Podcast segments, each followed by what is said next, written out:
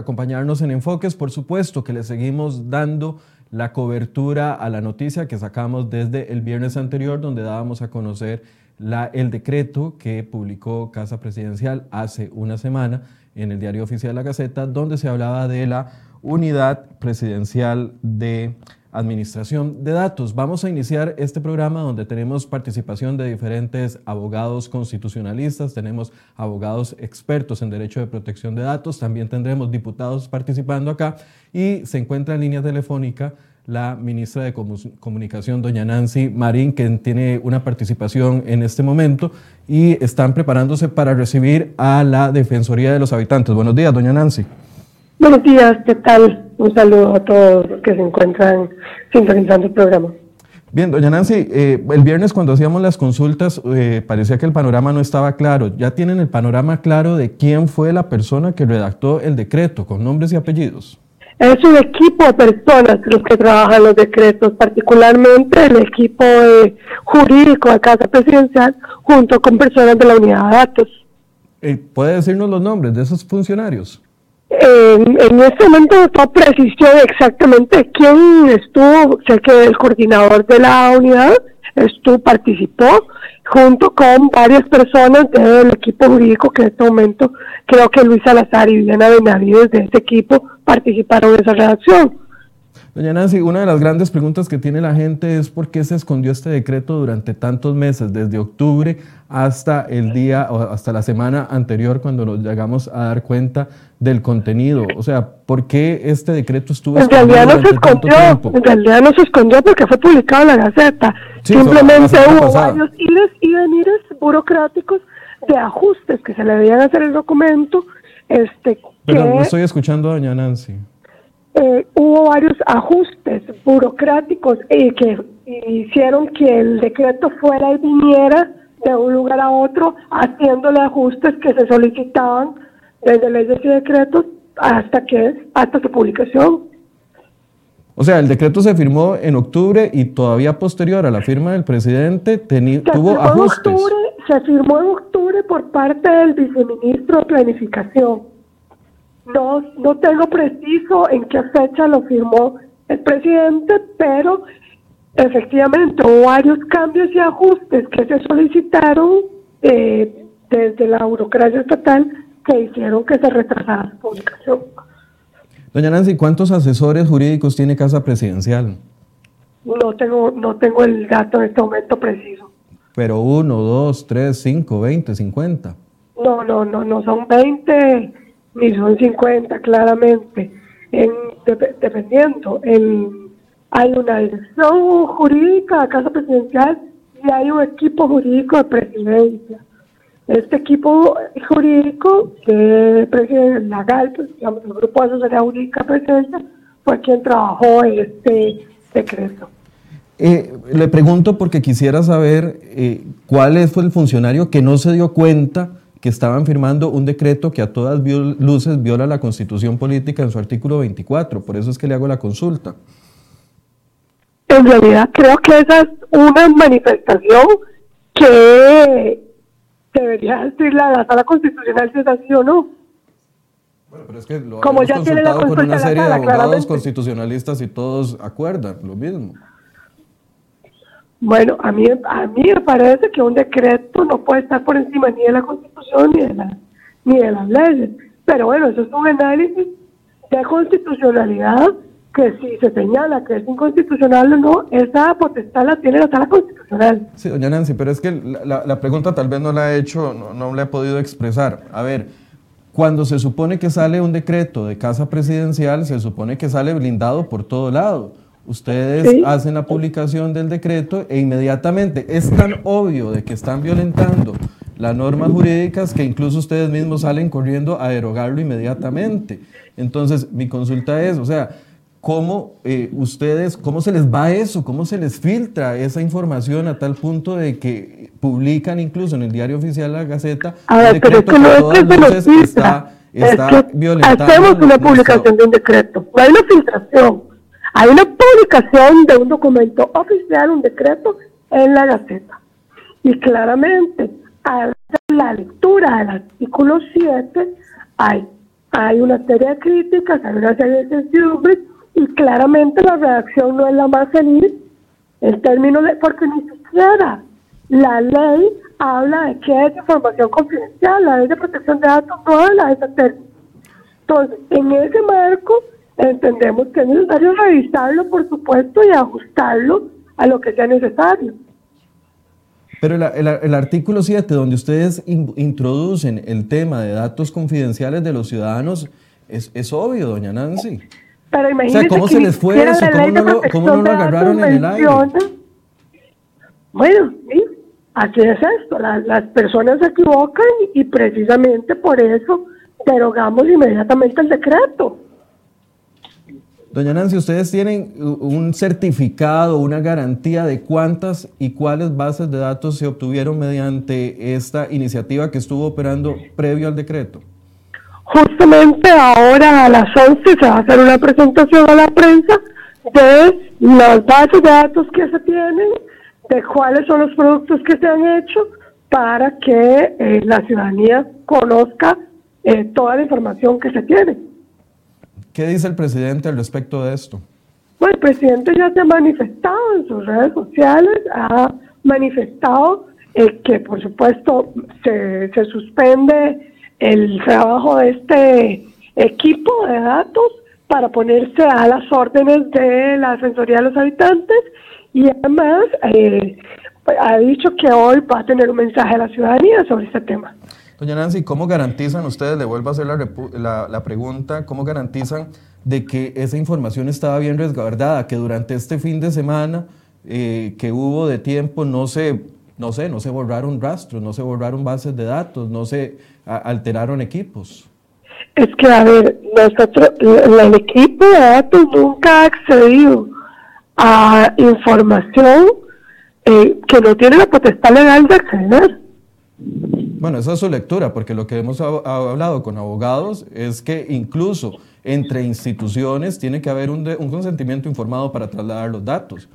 Así es, y hay, legislación también que este, permite mediante ciertas eh, convenios y limitaciones hacer información estadística, que es a la cual han podido acceder.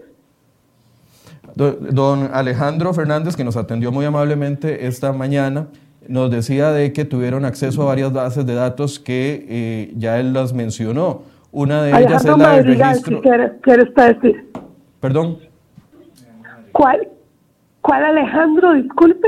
Eh, ¿Cuál es el nombre del, muchacho de Angie, por favor? Diego. Diego Fernández, perdón. Diego Fernández de la unidad de la UPAT decía hoy en la mañana que tuvieron acceso a las bases de datos del Registro Nacional, del Tribunal Supremo de Elecciones, del de, eh, el Ministerio de Justicia para analizar. Es que usted no me deja terminar, entonces no le puedo entender lo que me está diciendo. A la base de datos del de, el Ministerio de Justicia para hacer el estudio sobre los privados de libertad con todos esos traslados, ustedes nadie nunca les alertó que tenían que tener conocimiento, con, consentimiento informado para trasladar esa información. Y más aún, porque esta información no se iba al Mideplan, porque tenía que ser a la oficina del presidente. ¿Cuál es el, el asunto que se quiere manejar desde ahí? Pero es que, a ver, hay acuerdos, convenios entre el Ministerio de la Presidencia y las diferentes instituciones con restricciones claramente de, la legalidad de la información a la que se puede o no eh, ingresar desde este tipo de trabajo. Y bueno, y la pregunta de por qué no lo hicieron las instituciones, porque muchas instituciones no tienen ni la capacidad técnica ni el equipo para hacer esto. Ustedes lo que pretenden es hacernos creer entonces que esto es una iniciativa de tres muchachos que trabajaban ahí en casa presidencial y seguían órdenes de quién? Bueno, esto, esto es, por supuesto, trabaja en casa presidencial y le responde a la oficina del presidente, al despacho del presidente, para el diseño de la política pública. Y para, hacinamiento carcelario, para, centros educativos, para ver dónde se va a hacer la infraestructura vial. Por ejemplo, la carretera de Desamparados no estaba en el plan de inversión del MOP y a la hora de hacer el análisis de los datos, no sé, el equipo se da cuenta que hay una gran cantidad de personas que necesitan, que utilizan esa vía y que no está siendo contemplada. Disculpe, pero tengo que ir a atender a la defensora. No sé si hay alguna última pregunta que quiera que responda antes de que me vaya a la reunión. Sí, ¿quién es el responsable político de la UPAT? ¿El ministro de la Presidencia o el presidente de la República? Sí, evidentemente quienes firmaron el decreto son los responsables del tema. Por eso, el presidente de la República... ¿Quiénes firmaron el decreto? No, le estoy haciendo la pregunta a usted, para eso usted es la ministra de Comunicación, señora. Firmó el Ministerio de Planificación y el ministro de Presidencia junto con el presidente de la República. Ok, hay tres responsables políticos, el presidente de la República, el ministro de la Presidencia y el viceministerio son el de decreto? ¿Perdón? Esos son quienes firman el decreto. Ok, gracias, doña Nancy. Que esté muy bien. Igual. Eh, ya empezamos enfoques, ya están algunos de los diputados que nos acompañan esta mañana para hablar de este tema y también el analista, no, no es analista, el abogado especialista en, análisis de datos y derecho informático, Dalit Medrano, don Gustavo Viales, don Pablo Heriberto Barca y la diputada Soledad Bolio. Le doy la bienvenida a los cuatro. Buenos días. Buenos días. Muy buenos días. Eh, Tal vez empiezo con don Gustavo Viales, que es el que primero se tiene que ir hoy porque tiene la comisión eh, investigadora de eh, las finanzas del PAC a las 9 de la mañana. Don Gustavo, bueno, escuchábamos a la ministra de Comunicación con respecto a este tema. Eh, ¿Cuáles son sus primeras impresiones? Bueno, me parece muy desatinadas la descoordinación en Casa Presidencial. Ya no solamente no se sabe quién manejaba los datos, sino quién creó el decreto, quién tuvo la genial idea eh, de dirigir esto vía decreto. Me parece que también eh, se oculta a la ciudadanía de que esta oficina venía operando y curiosamente después de que salió a la luz pública eh, la promulgación del decreto sale algunos diputados de la fracción oficialista indicando de que agradecen la decisión del presidente de escucharlo. Yo no sé si doña Nancy pudo en, dentro de sus declaraciones en algún momento indicar de que la fracción del PAC estaba enterada porque al menos Liberación Nacional no está enterada de este decreto, de su funcionamiento y sobre todo de las implicaciones que tiene, me parece muy irresponsable. Doña Zoila, un primer acercamiento. Bueno, realmente... Bienvenida a Enfoques, primera vez que está acá con nosotros. Vez, eh, muchas gracias. Eh, realmente yo he estado eh, muy impactada porque veo que este gobierno va con una cadena de errores tras error, tras error, y ya esto sí violó una norma constitucional como es el derecho a la intimidad de todos y todas las ciudadanas y ciudadanos. Creo que esto es muy serio y no podemos dejarlo pasar. Hay que llegar hasta las últimas consecuencias y también los que son los responsables eh, y los autores de este decreto tienen que irse. Yo no quiero que después me salgan diciendo que los premiaron con un viceministerio X o con otra oficina, sino que hay que asumir consecuencias y tenemos que exigirlas nosotros como diputados y esto no lo podemos permitir. Esto fue muy grave, se les fue la mano. Ya realmente aquí ya hubo una violación constitucional como no la habíamos tenido probablemente desde el 48. Y me preocupa el giro que está dando el gobierno en muchas medidas, lo del secreto bancario, lo del registro de accionistas, lo de declarar las, las sociedades inactivas, lo del limbo, lo del limbo, pues sigamos sumando. O sea, y me preocupa algo. Acuérdense en aquella frase de Luis Guillermo Solís cuando dijo los tenemos, los tengo identificados. ¿Sería que esta oficina está desde antes y no nos habían dicho nada y por eso nos tenía identificados? Yo quiero saber qué datos tienen de los costarricenses. Yo quiero saber desde cuándo está esta oficina trabajando y para qué estaban usando esos datos. ¿Para política? Ahora que hubo elecciones municipales con fondos públicos. O sea, es que son muchísimas interrogantes. Y aquí que no me digan que es que estamos haciendo demagogia o que estoy criticando. Es que tenemos que llegar porque estamos violando la institucionalidad democrática de un país como cualquier eh, extrema, de derecha o de izquierda. Y Costa Rica no quieren absolutamente esas situaciones para nuestra democracia. Don Pablo Heriberto. Lo que hay que entender es que el decreto es la cereza del pastel. Este pastel ya estaba hecho, ya tenía funciones, ya estaba recibiendo información, ya estaban filtrando datos, ya y hay que saber qué es lo que estaban haciendo. El decreto era más bien la autorización para una cosa que venía eh, haciéndose que nadie sabía, que nadie la tenía la menor idea, y me parece que eh, esa investigación realmente me parece, digamos, muy, muy inocente de parte de la Defensoría eh, de no irse inmediatamente a la Casa Presidencial. darles tres días o dos días de tiempo para ir a hacer un informe, me parece que no es lo correcto. Lo correcto es que se hubiera hecho una intervención eh, de la Defensoría o de la Fiscalía para entender cuál es la base de datos y cuál es la cantidad de datos. Ahora, hay que ponerlo también en perspectiva. Nadie está ignorando que hay eh, trabajo con bases de datos, con Big Data y ese tema moderno, para que no nos digan aquí que es que nosotros andamos en taparrado y que no entendemos de esto. No, no. Todo el mundo entiende que es Big Data y todo el mundo sabe que hay minería de datos y todo el mundo sabe que podemos avanzar como país usando los datos de los ciudadanos, pero datos agregados, no datos individuales. O confidenciales. Y eso, y eso, sí, o sensibles.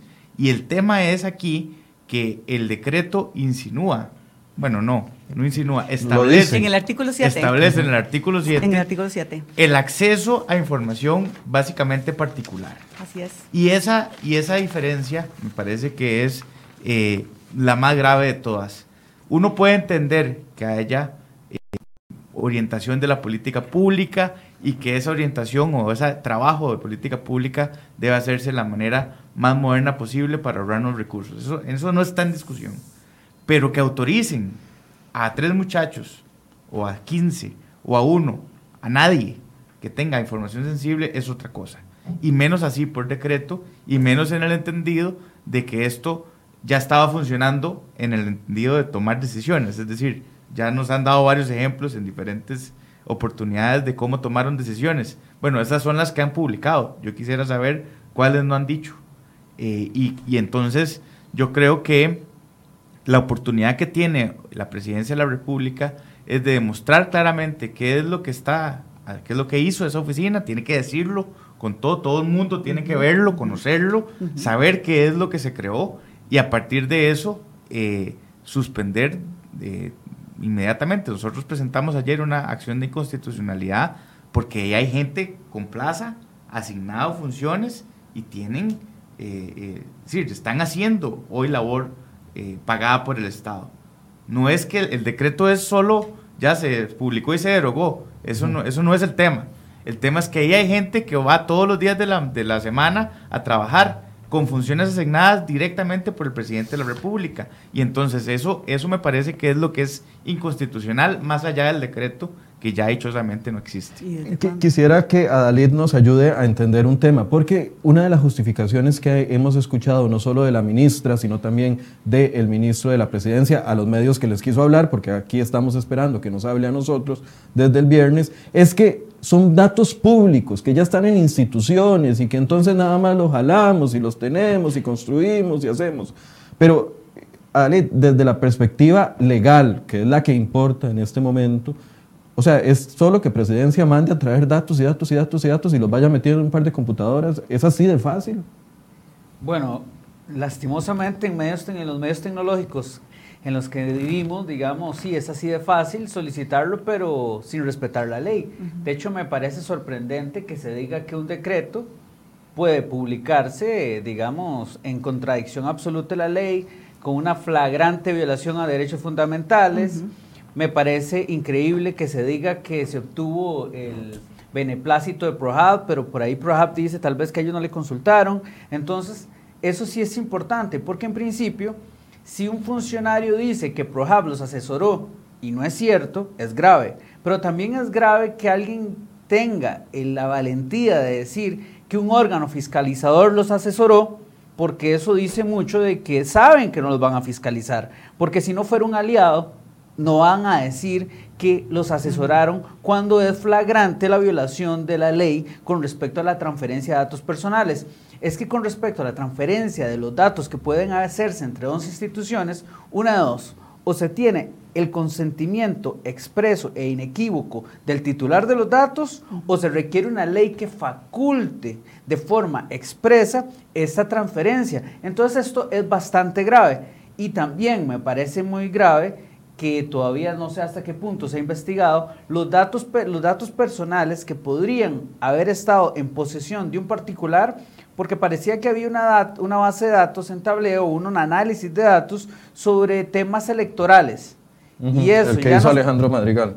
Claro, y es que a mí cuando me han hablado del delito de violación de datos personales, yo siempre he dicho, bueno, no, es que pareciera que por presidencia no hay este delito porque implica un beneficio propio de un tercero para que éste se dé. Entonces quiere decir que estamos únicamente desde perspectiva de presidencia ante una sanción administrativa. Sin embargo, si se logra determinar que cualquiera de los individuos que trabajaba en UPA sacó estos datos para utilizarlos con fines electorales en beneficio de un tercero, señores, aquí nos encontramos ante un delito informático de violación de datos personales por eso es que es importante investigar esta situación y cuando estamos hablando de delitos informáticos, sí pueden borrarse pruebas y se debería actuar de la forma más expedita. Nada más para tener claro, entonces, por ejemplo, la base de datos del registro civil, por ejemplo, que está dentro del Tribunal de Elecciones. El hecho de que esa base exista y de que sea de consulta pública para la mayoría de gente no es eh, suficiente sustento como para que el registro civil le dé una autorización irrestricta a presidencia a ingresar esa base. Tendría que tener el consentimiento informado de los 5 millones de, de habitantes. Vea, lo más grave de todo esto es que técnicamente la ley dice que para que esos datos personales sean de acceso irrestricto y que tengan libertad de tratamiento, debería haberse, haberse determinado por una ley que no existe. Entonces a mí me preocupó cuando estaba escuchando que le dijeron que tuvieron acceso a la base del Tribunal Supremo de Elecciones, hasta qué punto tuvieron acceso a toda la base de datos, a la del registro público, porque ahí hay datos personales de índole socioeconómico, o sea, son técnicamente datos personales sensibles. Imaginémonos utilizando esto con fines electorales, donde usted con el Tribunal Supremo de Elecciones, con, con herramientas de Big Data, puede emparejar por cantón, inclusive cuánto está ganando la gente, etcétera. Esto es tan grave y es una flagrante violación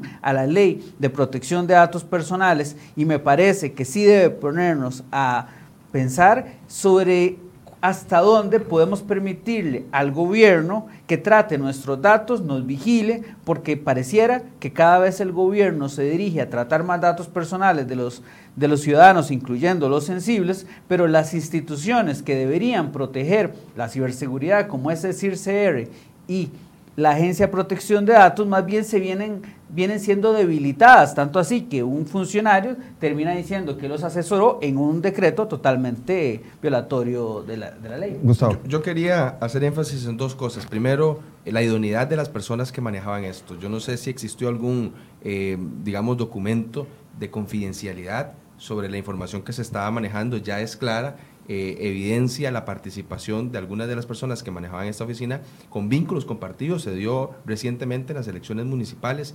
Eh, y bueno, me preocupa mucho, llama mucho la atención ese eh, fin que se busca. Además, el debilitamiento institucional que tienen hoy las instituciones a nivel eh, de ministerios que manejan datos. Indicaba la señora ministra de que pudieron darse cuenta de que en Desamparados necesitaban una carretera porque tenían esto. Bueno, si el, MOP no lo sabía, ¿qué, está haciendo el MOP? Planificación del MOP. ¿Qué está haciendo el MEP, por ejemplo, para no priorizar cuáles son las escuelas que se requieren en este país? Me parece que la justificación, perdón, es ridícula.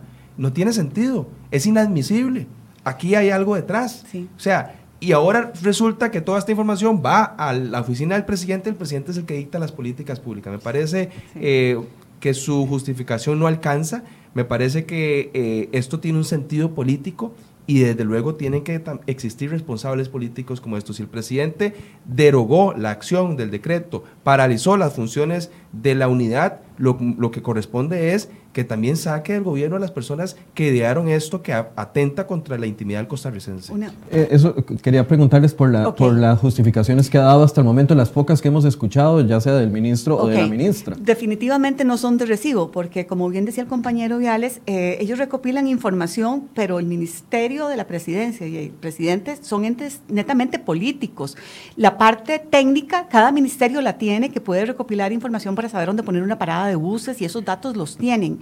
Aquí también es importante mencionar que aquí tiene que haber eh, un papel activo de la Fiscalía, porque una violación en el Código Penal se establece en el artículo 196 eh, bis que cualquier violación a los datos personales se sanciona con cárcel. Entonces no es que solo estamos molestos, es que hubo un delito penal y ese delito penal yo como costarricense y como diputada exijo que se investigue y se investigue a todos los que estaban a cargo de esa unidad, en este gobierno o en el anterior, porque esa es otra cosa. ¿Desde cuándo empezó? A mí me agarraron de sorpresa cuando dijeron, primero que estaba que me enteré por CR hoy que estaba el decreto y luego me vuelvo a enterar para peor que eso estaba funcionando. Y todavía me acuerda la frase lapidaria, reitero, de Luis Guillermo Solís, los tengo identificados, dos más dos son cuatro, que no nos vean la cara de tontos y que por favor se pongan serios. Les quedan dos años para hacer las cosas bien o a dónde nos quieren dejar a Costa Rica. Yo no me voy a permitir y no voy a ser más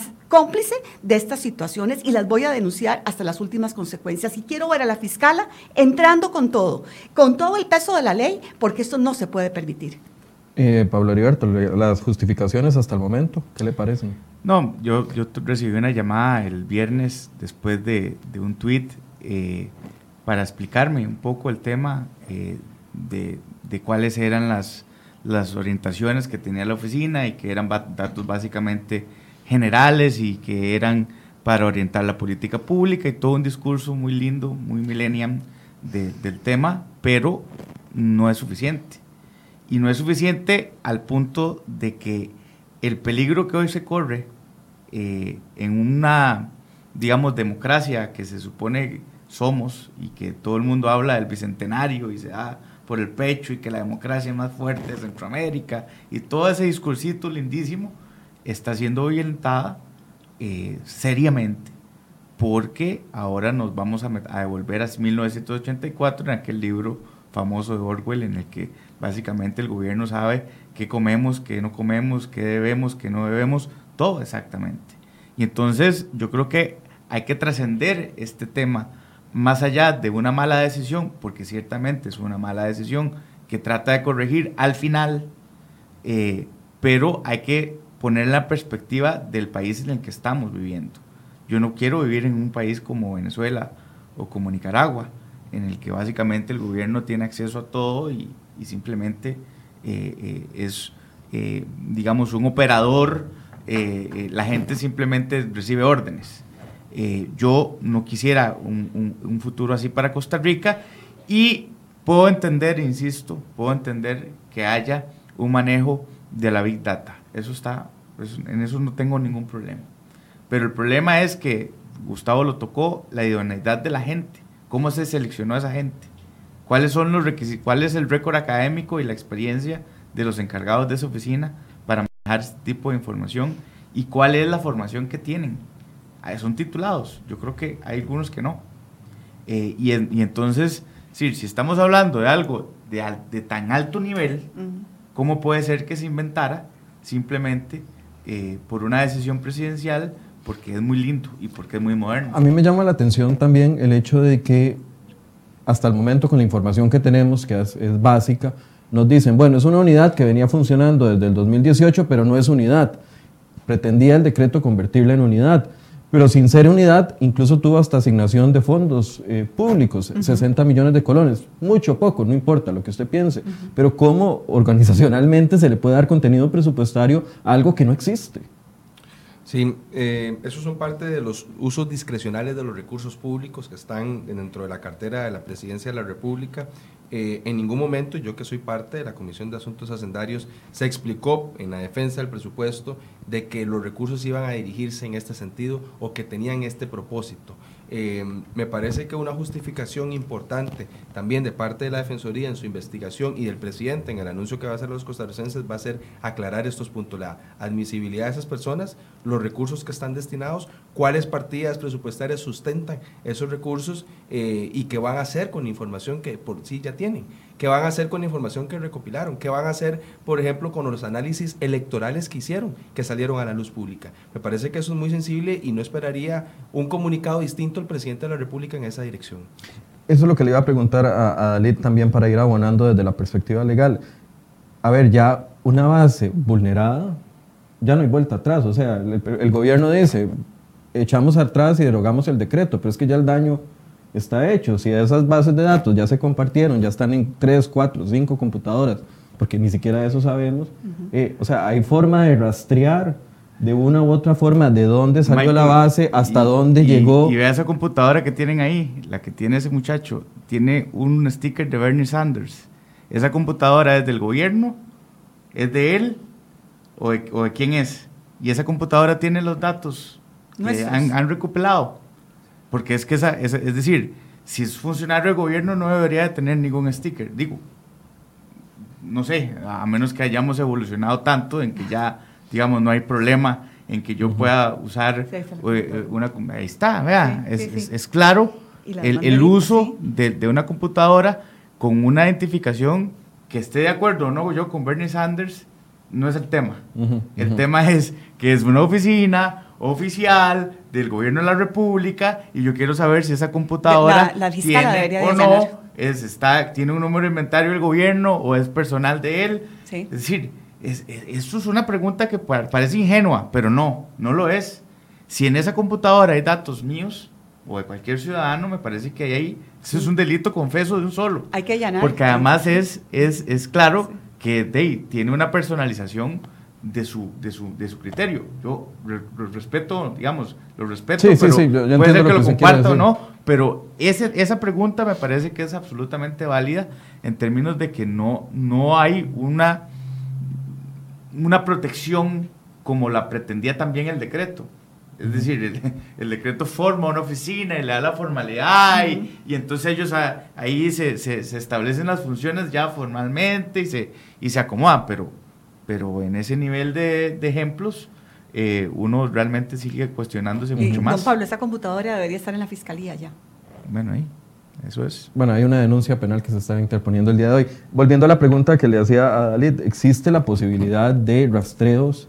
Eh, si yo meto una base de datos del Registro Nacional en esta computadorcita, ¿me la pueden vulnerar? ¿Tiene que haber un protocolo previo para que esta computadora esté preparada para, para que eventualmente un hacker quiera sacar la información que yo tengo, etcétera, etcétera?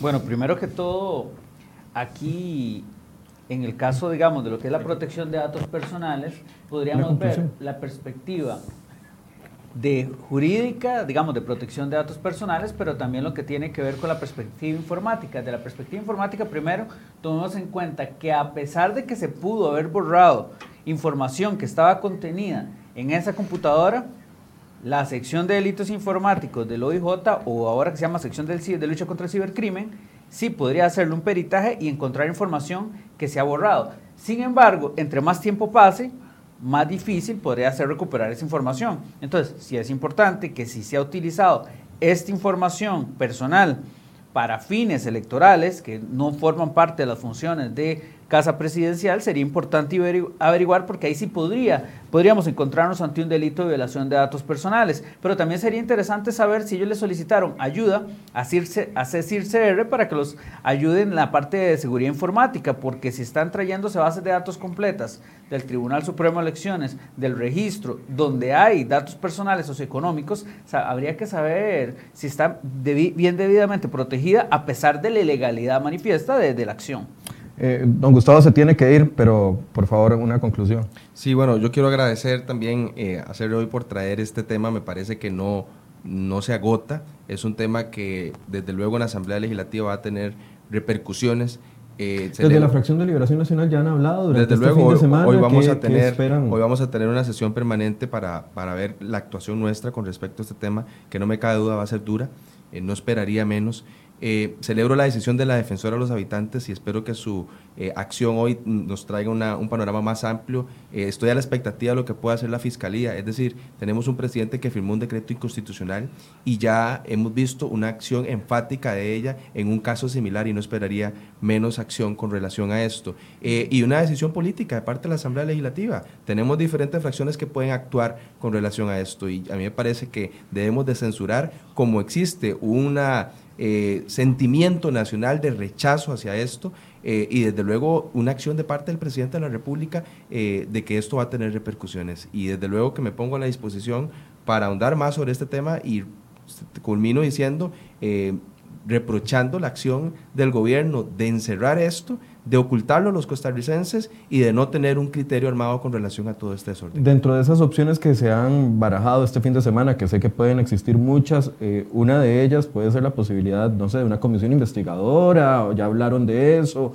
eh, de una comparecencia, un, un- ante el plenario. Son múltiples eh, decisiones, hay que buscar la más acertada y la que más pueda generar un, este, digamos, encauzamiento político de esto, no quisiera únicamente que sea eh, una comparecencia así. Me parece que la moción de censura puede jugar, eh, siendo el instrumento más fuerte que tiene la Asamblea Legislativa, hasta incluso este, que el mismo señor presidente o el ministro de la presidencia sea quien explique a la propia Asamblea Legislativa lo que pasó y cuáles son eh, su criterio con relación a todas las iniciativas desordenadas que vienen atentando contra los derechos humanos. Gracias a don Gustavo, que se tiene que ir, va para la comisión investigadora.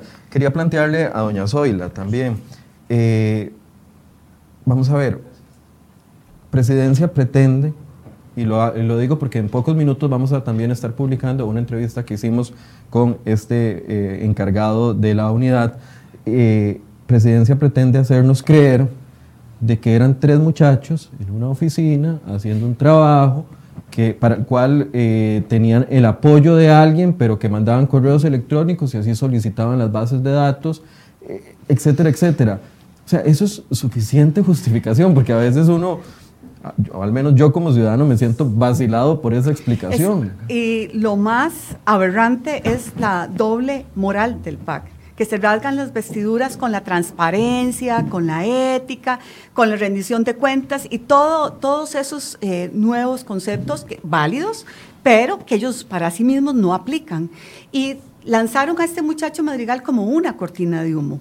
Y gracias a las investigaciones que se han venido generando, eh, caímos en, que, en cuenta que no eran este muchacho con el que se han, digamos, eh, ido todas las baterías, sino que cerebro pensante es, eh, de acuerdo a lo que he leído, Diego Fernández. Entonces, no están asumiendo la responsabilidad los que la tienen. Son tan cobardes que Diego Fernández no dio la cara y dijo, yo soy el autor de esto y ellos son mis, eh, los que me están ayudando en la parte ejecutiva. Los ejecutores son ellos, pero yo soy el responsable.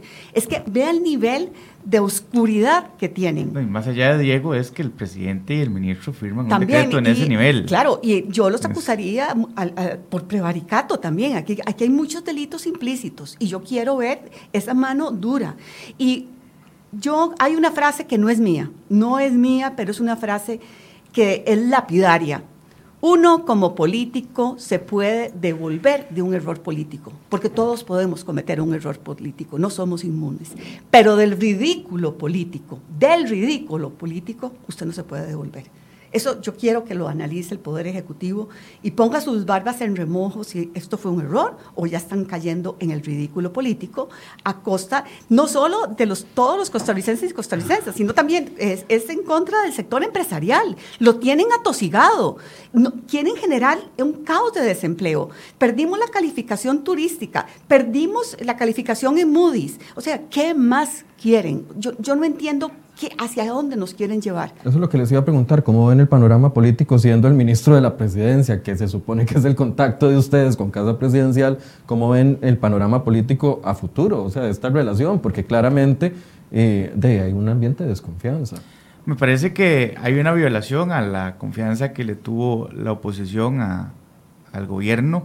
Han sido dos años casi de un trabajo, digamos, que cordial y en, y en eso nadie, nadie piensa devolverse en ese sentido. Lo que creo es que la priorización de la agenda tiene que ser distinta y que la participación del PAC dentro de la toma de decisiones de la Asamblea tiene que va a tener, va a tener más filtros. Eh, en, cuanto a la tiene la credibilidad del ministro de la no, presidencia. No, claro que no. Es decir, esto, esto es un detrimento muy fuerte a cómo se negocia en general si yo no estoy hablando solo de este hecho, yo estoy diciendo que es que cómo se define la agenda eh, en, la Asamblea Legislativa, en la que el PAC tiene una participación importante y sustancial, de, va a tener que tener más filtros. Por lo menos de nuestra parte, de la fracción de la Unidad Social Cristiana, lo va a tener una, un filtro fuerte en términos de priorizar. ¿Cuál es la priorización? Yo se lo voy a poner muy simple. El próximo paso que seguían con esto era extensión de dominio. Quiero decirles que no va no va. nosotros nos vamos a poner seriamente a que avancemos en esa agenda, en la agenda de, restar libertades a la gente. No es así como se gobierna y no es así como se reactiva la economía. Si lo que queremos es realmente hacer un trabajo para que el país y eh, empiece a generar empleos y oportunidades a la gente y que empiece a crecer más la economía, que es más importante que una reforma fiscal, no es con una agenda de restar libertades, de haciendo reglamentos como el IMBU, de haciendo decretos para investigar a la gente o restringiéndole libertades. Ese es, el, ese es el tema de filtro que me refiero. Ese es donde tenemos una responsabilidad a los diputados y diputadas de que en la Asamblea Legislativa se discutan cosas sustanciales y que esto, que me parece que lo que sería suficiente es una comisión investigadora con toda la potestad para llamar a todo el mundo y que no sea solo una comparecencia de algunas horas en el plenario, que eso se le olvida la semana siguiente a todo el mundo, eh, eh, me parece que lo que corresponde es una comisión investigadora que tenga la, la, obligatoriedad de generar un informe y que ese informe se vaya después a las instancias que correspondan para que se sienten los, los precedentes correctos. O sea, una similar a la que se hizo en la administración de don Guillermo Solís por el tema este del caso del cemento chino o el que, la que se ya se hizo en esta administración por el caso del informe de la Procuraduría de la Ética. Este es un tema no menor, es un tema que requiere no solo de un discurso político en el plenario, me parece que ahí podríamos ir a hacer un linchamiento público. Yo no me quedo con el linchamiento. Yo puedo echarme un discurso ahí eh, acusador contra el presidente y contra el ministro de la presidencia, pero ese no es el tema. El tema es qué es lo que está de fondo y de qué tamaño era este, este chiquito. Eh, y cuáles son las implicaciones y cuál, cómo fue la formación de la oficina, cuáles, son, cuáles fueron los filtros para generar esas funciones y cuáles son las potestades que se le dieron, cuáles llamadas se hicieron desde la, desde la presidencia, desde la oficina del presidente a pedir información y cuáles, cuáles ministerios o instituciones se negaron y cuáles fueron las acciones que se tomaron cuando se negaron a dar información y que ocasionaron que se publicara el decreto. Es que, es decir, esto no se queda solo, como digo, en que yo estoy molesto. No, es no, que, que no, no, no, firma un decreto y al día siguiente lo derogo y ya, aparte sin novedad. No, y además ya, te, olvídenlo porque eso se acabó y aquí ya yo resolví. No, no, no, es que tenemos demasiado tiempo ya en operación y por lo tanto se necesita de mucha profundidad para entender. Y yo lo que quisiera es dar una recomendación que no me han pedido, pero yo creo que se necesita mucho más sinceridad. De transparencia, lo que tanto predican. Del presidente y el ministro. Eh, de la presidencia en términos de abrir esto, de que todo el mundo sepa cómo es, no es solo la defensoría. El presidente, el, el, ministro de la presidencia debió haber llamado directamente a la fiscal y, ponerse a las órdenes. Claro. Eh, eh, es, este es un tema que, digamos, tiene que darle, devolverle la credibilidad a la gente va a costar muchísimo. Y la única manera es que la Asamblea Legislativa asuma su rol y que haga una investigación de fondo. Quiero El agregar, de buena fe se murió. Quiero agregar eh, a la discusión a Esteban Alfaro, que es abogado constitucionalista, para que nos haga, nos dé su opinión con respecto a el decreto. Esteban, buenos días, gracias por acompañarnos. Buenos días, Michael. Buenos días a todos los, que están en la mesa y a los que nos ven. Esteban, eh, tal vez el artículo 7 del, decreto es el que más ha, generado controversia. ¿Cuál es su opinión profesional al respecto? Sí, Michael, vamos a ver. Creo que en la mesa han tocado temas muy interesantes de la perspectiva legal y política. Ahora bien, perdón, específicamente desde el punto de vista constitucional, sí me gustaría hacer una introducción muy, muy breve. Aquí lo que está en juego es un derecho fundamental. Es el derecho fundamental a, a la autodeterminación informativa. Es un derecho que está ligado, que nace en virtud del 24 de la Constitución, que es el derecho a la intimidad. Este derecho no es que nace con la ley de protección de datos, este derecho es de vieja data, jurisprudencialmente también está protegido. ¿Y de qué se trata aquí el asunto? Y aquí ya entro a la consulta que usted me hace concretamente desde el punto de vista de la constitución política. La ley de protección de datos establece algunas excepciones donde este derecho eventualmente podría ceder. Pero atención, esas excepciones son sumamente estrictas y literalmente ese artículo 8 dice que deben ser en casos justos y razonables.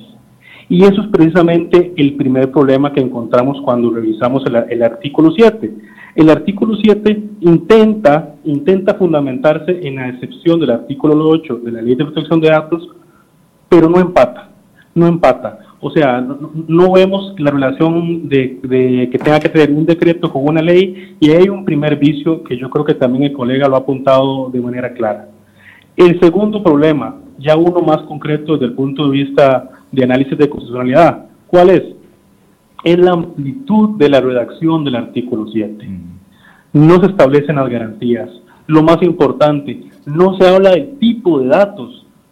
No se habla si son sensibles, de acceso restringido, no, se dice, habla de, la, de, la, de la figura de los datos confidenciales. Y la ley no habla de eso. Entonces, aquí es donde el tema empieza ya a coger desde el punto de vista de un análisis, de análisis de constitucionalidad y qué es lo que nos hace concluir eso, que existe un alto grado de probabilidad de que el decreto, concretamente, al menos en el artículo 7, sea contrario a la constitución política. Un elemento que también se le debe sumar al tema de la amplitud de la norma, a la falta de concreción del tipo de datos, es que en ningún momento hay una, una garantía en cuanto a que los datos no se ligan con una persona específica, o sea, el carácter anónimo. Y esto es muy sensible y esto es precisamente lo que conduciría a pensar que la norma sería contraria a la Carta Magna. Eh, bien, gracias Esteban por su opinión. A la orden. Eh, Adalid, los ciudadanos estamos indefensos ante esta situación que está sucediendo. Bueno, lastimosamente estamos indefensos por ProHub que mantiene la legalidad del decreto, así lo mantuvo en un comunicado que después trató de echar para atrás, pero lo indica. No, no es legal. Es la Agencia de Protección de Datos de los Habitantes. Exactamente, la Agencia de Protección de Datos de los Habitantes, que cuando llegue el momento que puede defender al ciudadano, defienda al gobierno.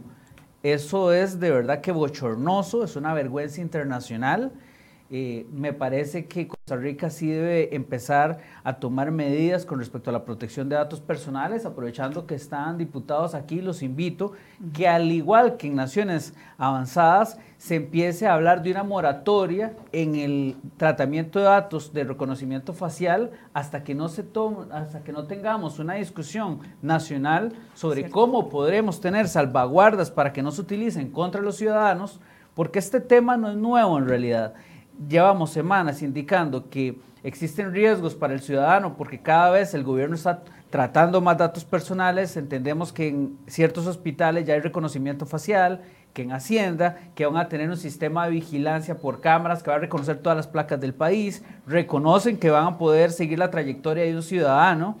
Entonces, cuando empezamos a ver que inclusive en un evento internacional de protección de datos, la PROJA permitió que un que un alcalde dijera que tiene proyectos de reconocimiento facial en una alcaldía y que inclusive van a escanear placas, yo me escandalicé y dije que eso no era posible porque es ilegal, empezando por ahí, pero también es irrespetuoso el derecho de autodeterminación informativa y se está viendo solo en naciones en China, porque las naciones occidentales están hablando de moratorias, porque a pesar de que la seguridad debe primar en la sociedad, debe tenerse una discusión seria sobre este tema y ProHab ha demostrado no estar a la altura, específicamente esta directora que ha mantenido posiciones que nos hace pensar únicamente en George Orwell, que habla de, un, de una policía del pensamiento, una policía que trata de reescribir la historia y vemos cómo la ProHab ha mantenido resoluciones de derecho al olvido que tratan de borrar el pasado. No es, un tema que tenemos que tocar acá porque es, eso es delicado. No es un tema académico, ya hay resoluciones donde, eh, donde hacen que Nación borre noticias que vinculan a personas con narcotráfico o abusos contra menores. Entonces, ¿en qué estamos? ¿A quién defiende ProHab? ¿Al gobierno, a las políticas del gobierno o a los habitantes? ¿O quiere lesionar también la libertad de prensa? Es algo muy serio y ProHab ha demostrado no estar a la altura. Eh, Adelit, nada más, una pregunta más. El, la, la, ley de protección de datos es suficiente como para darle el respaldo legal a esta iniciativa que tenía el gobierno? Porque eh, nos lo mencionaba la ministra de, la, de Comunicación y nos lo mencionaba Diego Fernández actuamos amparados en la ley de protección de datos. Eso es una falsedad. Si la ley en el artículo 14 indica claramente que se requiere el consentimiento expreso y el reglamento habla de un consentimiento inequívoco para que se puedan transferir datos personales entre instituciones o a otras personas. Y más allá aún, lo que están diciendo, que las limitaciones a la autodeterminación informativa son excepciones donde se puede limitar Sin embargo, eso está más pensado para que un ciudadano no llegue a una oficina de gobierno y quiera, hey, yo quiero que borren mis datos porque hay un expediente administrativo. Mm. No está pensado para que el ciudadano no pueda ejercer sus derechos, para que violenten sus derechos. Tenemos claro que la PROHAB, por ejemplo, que es quien debe fiscalizar esto, tiene límites presupuestarios, no tienen mucho, digamos, no tienen mucho personal. También la ley es defectuosa, hay que ser claros. Habla de datos personales y restrictos, pero no indica cuáles son. Entonces tenemos a la ProHub conviviendo en, o en algún momento conviviendo en el registro, pero el vecino no cumple la ley de protección de datos personales, pero por supuesto que no puede fiscalizarlo porque la ministra es su superior jerárquico. La ministra de Justicia. Claro, y hay que tener un poquito de empatía. ¿Cómo va a hacer usted su trabajo para fiscalizar a su jefe si peligra su, su puesto? Todos, creo que todo costarricense tiene derecho a un salario, a poder, a poder subsistir, pero el- esta independencia de la ProHab es esencial y se debe promover un proyecto de ley urgente para que tengan independencia. Y ojalá el director de la ProHab sea designado por la Asamblea Legislativa para que Como no le dé al como- presidente, sino pueda defender los derechos Oh, de los sí. No, habitantes. y- Otro argumento falaz que anda... eh, Doña Zoila, ¿le parece si vamos sí. un segundo a Casa Presidencial a ver Claro. qué es lo que está sucediendo? Carlos eh, Mora, nuestro, eh, iba a decir diputado, no sé por qué, nuestro periodista está, está dándole seguimiento a lo que está sucediendo en Casa Presidencial. Eh, adelante, Carlos. Michael, muy buenos días para usted y también muy buenos días para toda la audiencia de Enfoques de CROI.com. Como usted lo indica, minutos antes de las 8 de la mañana llegó acá a la Casa Presidencial la defensora de los habitantes, Catalina Crespo Sancho, a iniciar esta investigación por la creación de la Unidad Presidencial de Análisis de Datos, más conocida como UPAD. Recordemos que la UPAD es la oficina que creó la Casa Presidencial ya hace un año y medio más o menos con la finalidad de manejar datos confidenciales de todos los costarricenses. Doña Catalina dijo que la Defensoría viene a hacer una investigación de tipo legal, pero también técnica, de la creación de esta oficina. Pero vamos a ver las declaraciones que ofreció doña Catalina al ingreso acá a la Casa Presidencial. Muy buenos días a todos. Eh, hoy nos convoca un tema sumamente importante para nuestro país y desde la Defensoría lo que nos interesa saber, que es lo que la gente también se está preguntando, es este tema de la privacidad de los datos. ¿Qué se, está, ¿Qué se sabe de estos datos? ¿Quién los está viendo? ¿A dónde se recolectaron? ¿Qué están haciendo con estos datos? Hay varias preguntas que eso es lo que venimos hoy a, a, a conseguir respuestas de parte del gobierno. Sí es importante que, aunque ya se derogó eh, este decreto, eh, sí causó una gran duda en la gente cuando hablaba de datos confidenciales. Y esos temas hay que resolverlos y esos temas hay que aclararlos y eso es lo que viene la Defensoría hoy aquí. Eh, la Defensoría abrió una investigación desde el punto de vista legal y técnico, por lo cual esperamos a final de esta semana, a más tardar, tener esos resultados para ustedes y para que las y los habitantes puedan saber esta información tan importante.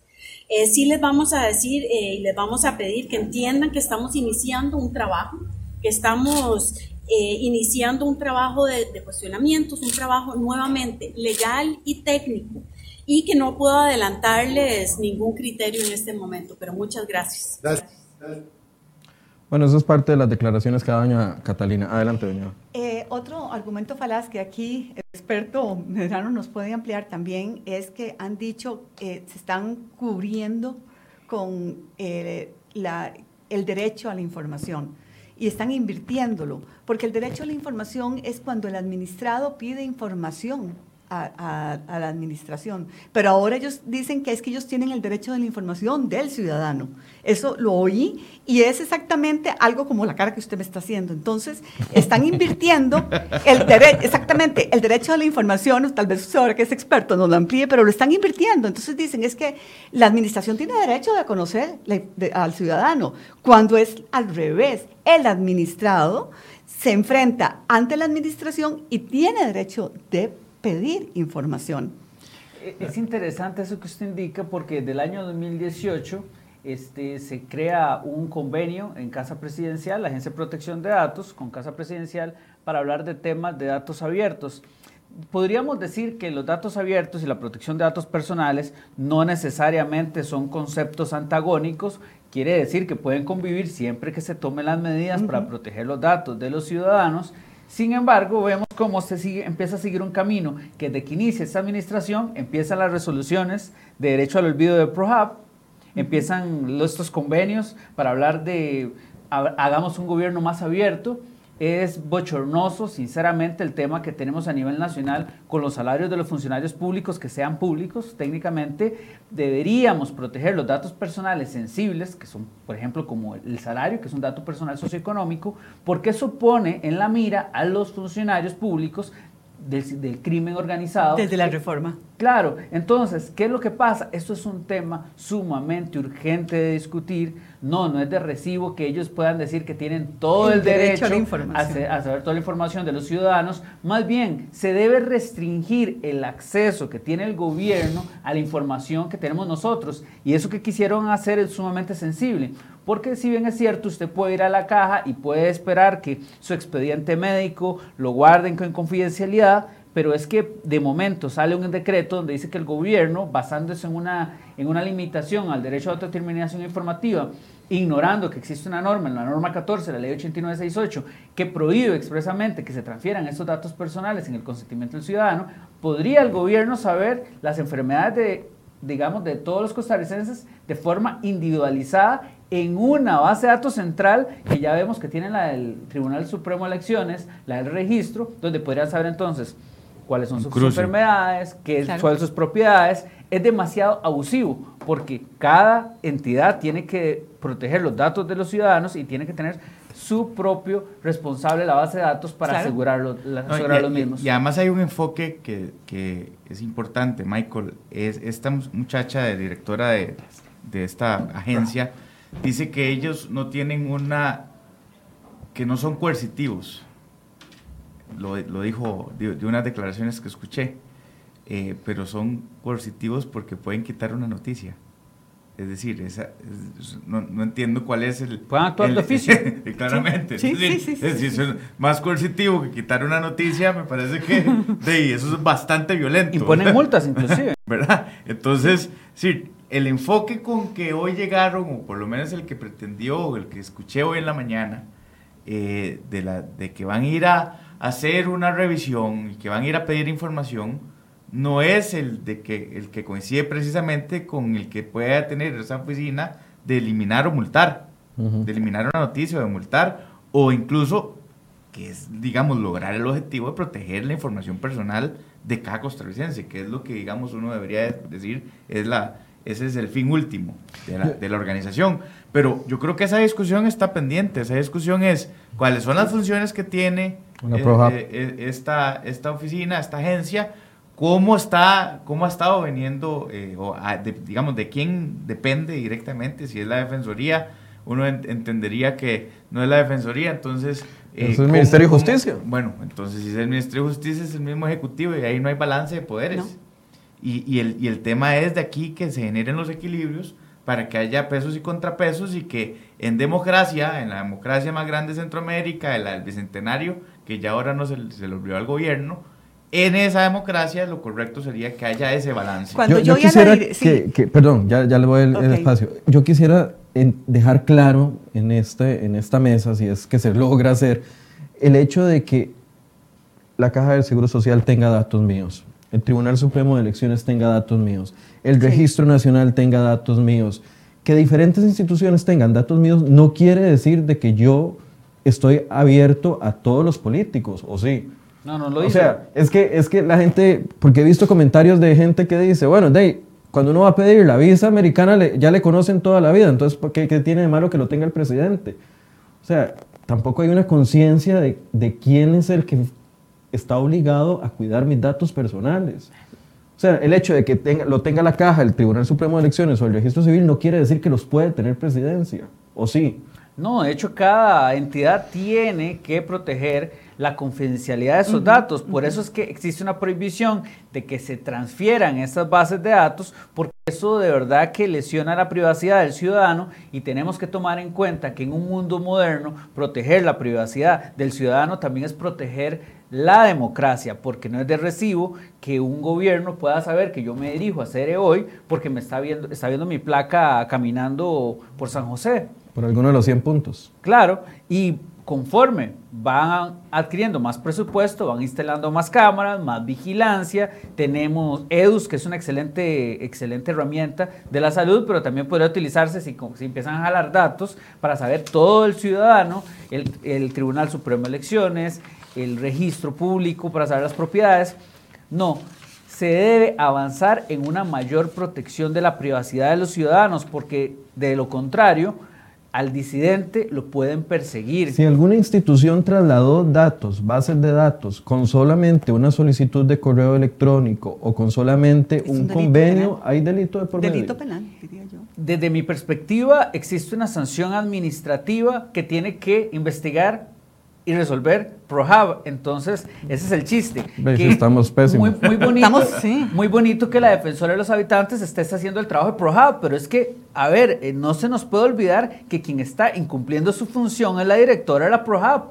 Y ante todo esto, todo el mundo habla del presidente, todo el mundo habla de UPAD, pero nadie habla de que la Agencia de Protección de los Datos de los Habitantes no está protegiendo a los habitantes. Entonces, esto es preocupante porque es la misma agencia que tiene resoluciones de derecho al olvido para borrar notas de prensa, que cuando se presenta una situación en la caja que hasta un, un conserje tenía acceso a los salarios de los, de los costarricenses, no investiga, no hace pronunciamientos, entonces vemos cómo se están dando violaciones constantes de datos personales en el gobierno y la ProHub. Muy bien, gracias. Yo venía y eh, agarré tarde la transmisión y oía a una mujer hablar X. Y yo decía, ah, bueno, debe ser parte de esta unidad, de este esperpento, de Casa Presidencial. ¿Y cuál sería mi sorpresa cuando era la, la directora de ProHub? O sea, la directora de ProHub estaba casi defendiendo lo que estaban haciendo. Eh, pero de verdad que yo creí que era alguien de, que pertenecía a, esta fallida unidad, por dicha, ¿verdad? Entonces, estamos muy mal. Y es importante decir que, eh, es decir, es, esta crítica y este, digamos, eh, ímpetu que tienen los, los, diputados y diputadas no es un tema de politiquería, ni es un tema de porque nos cae mal o bien Carlos Alvarado es porque es un hecho que es, muy grave. que es grave. Es muy grave. Es decir, usted puede convencerlo aquí con discursos lindos, pero ese no es el tema. El tema es que están usando o podían usar o, usaron información confidencial personal. Sin autorización. Es decir, no, no es un tema menor, no es un tema de politiquería, no es un tema de porque yo amanecí hoy eh, de chicha o de buena nota. No es eso. Es que la ley está siendo violada, es que la información está usando, eh, se está usando de una forma en la que no está prevista y que hay autorizaciones que estaban establecidas en el decreto que violan la ley de entrada. El artículo 7 es inconstitucional a todas luces, a todas luces. No hay ni que ser experto eh, eh, en derecho en, ninguna... Solo para la ministra de Comunicación, ¿no? Bueno, y, digamos, es, que ya digamos, ahí ya era un tema más político, digamos, para, pensar bien. Pero, pero, pero pensando mal, pero pensando mal, imagínense ustedes si yo me yo calculo, o sea, esto es una esto es una percepción. Yo les aseguro que ese decreto es porque querían información que alguien se negó a dar. Yo quiero saber quién y por qué. Porque es que ese es, ese es el punto. Sí, ese decreto es, es la consecuencia de que alguien no quería dar información. Yo quisiera que nos expliquen cuál es la que no quería dar información. veamos a quién destituido, a quién han destituido en las últimas semanas. Bueno, para darle un premio, porque en realidad ese es el tema. hace porque, poco? porque el tema es, me parece, que generar política pública es distinta a, a, un montón de... No, y además sacaron un informe... Eh, eh, que hacía referencia a algunos diputados, eh, pero no, no sacaron otras cosas. eso sí sería muy interesante preguntárselo a Hay mucho, mucho, mucho. Pero bueno, más allá de eso, el tema es, no es politiquería, quiero dejarlo muy claro. Ni demagogia. Ni es Ni que somos populismo. unos ignorantes. Sí, no. es otra. Es que aquí hay un uso de datos confidenciales, personales, de una manera es- de, eh, no adecuada y nosotros vamos a tutelar esos derechos. Son derechos fundamentales, no son inventos o son leyes de moda. No, esto es una cosa que viene del 48, que venía ya desde antes y que en la modernidad tampoco se puede entender como que se puede violar porque simplemente es más accesible. ni Pero, pero también, es también es importante aclarar que la toma de decisiones en la administración pública basada en datos es muy importante porque eso impide Para que esta- se tomen ocurrencias. tomen eso está el INEC y, y el. Estado de la Nación Pero y claro, todos estos pero entes técnicos. Pero lo importante no tiene que ver con que donde alguien haga análisis de datos, inclusive si tiene títulos o no tiene títulos. Lo importante es que respeten la ley, porque Claro. es que acá estamos ante un caso donde están violando la privacidad de los ciudadanos. La Constitución. En complacencia de la agencia que debe proteger a los ciudadanos y vemos cómo el contexto es que cada vez el gobierno trata más datos sensibles de los ciudadanos sin una ley que lo respalde. Entonces es grave. Y la Vamos. Constitución, lo más grave. Vamos, antes de ir a una ronda de conclusiones, vamos a ver las noticias más importantes que les traemos en la página, en la portada, perdón, de cereoy.com el día de hoy. CR Hoy Noticias presenta las 5 del día. Bien, y el primer reportaje es sobre la decisión tomada en el 2015 por Luis Guillermo Solís de prohibir la importación de aguacate desde México y esta le saldrá muy caro al país. Empresarios piden indemnización por el orden de 2.800 millones de colones y probablemente perderemos el litigio internacional. Además, una familia en Limón desapareció en el año 2014 y desde entonces no se sabe nada de ellos. Ahora el Ministerio Público investiga porque las diligencias hechas durante esa época donde Celso Gamboa era fiscal no dieron resultado. Y en medio de la crisis económica que vive el país, el Ministerio de Hacienda pagará 300 millones de colones en el alquiler de un edificio mientras espera que le entreguen otro por el que también pagaron otro millonario arrendamiento parte del tema que hemos conversado durante esta mañana. Hay un giro autoritario por parte del gobierno. Hoy en la portada, el tema que tratamos este en enfoque, diputados y analistas políticos están preocupados por las acciones autoritarias del gobierno. Decreto para crear la unidad de datos es solo uno de múltiples casos.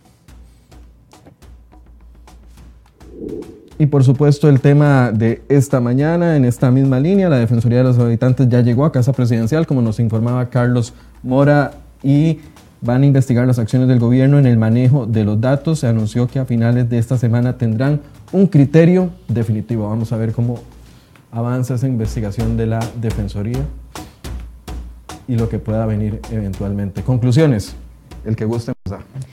Ante una violación constitucional eh, como tuvimos de los derechos de los costarricenses, esto apenas está empezando. Esto no es como hablan el escándalo que dura tres días en Costa Rica o que hay que esperar que se aclaren los nublados del día. Aquí estamos empezando y nosotros como diputados vamos a llevar esto hasta las últimas consecuencias y espero que la Fiscalía haga su trabajo en, en el mismo sentido. ¿Usted cree que hayan determinaciones hoy mismo? No sé, mociones, que haya algo, una acción contundente por parte del plenario hoy mismo. Yo estoy segura que sí. Yo creo que el tema es sumamente grave y nosotros tenemos esa obligación también por la Constitución de tomar este tipo de control político. Eh, Nosotros no solo hacemos leyes, tenemos la obligación de hacer un control político y hoy amerita un firme control político. Don Pablo.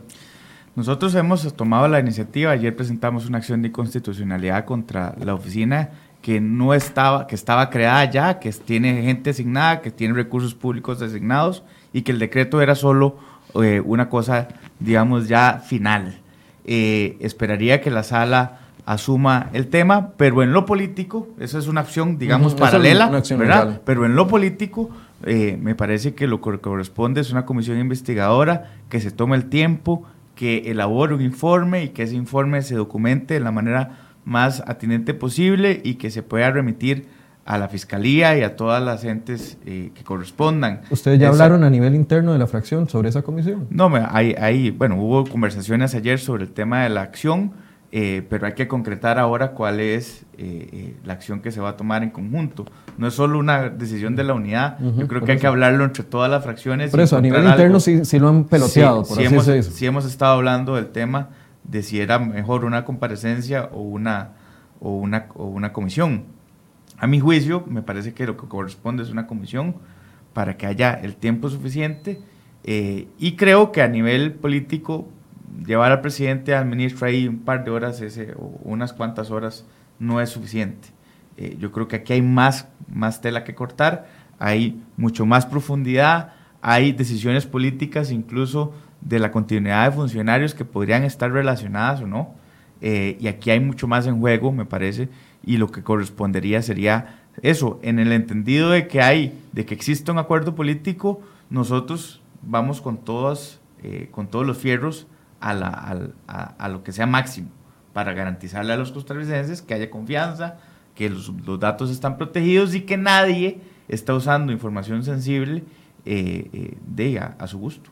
Alit, me imagino que como, como varios acá en esta mesa, muchas de las personas que nos están viendo están preocupadas por lo que pueda haber o no de su información. ¿Qué les podemos decir a ellos? Bueno, me parece que esto para la sociedad costarricense es una oportunidad para que se tome conciencia sobre la importancia de la privacidad. Me parece que se debe llamar a rendición de encuentros en la Asamblea Legislativa de la Agencia de Protección de Datos Personales.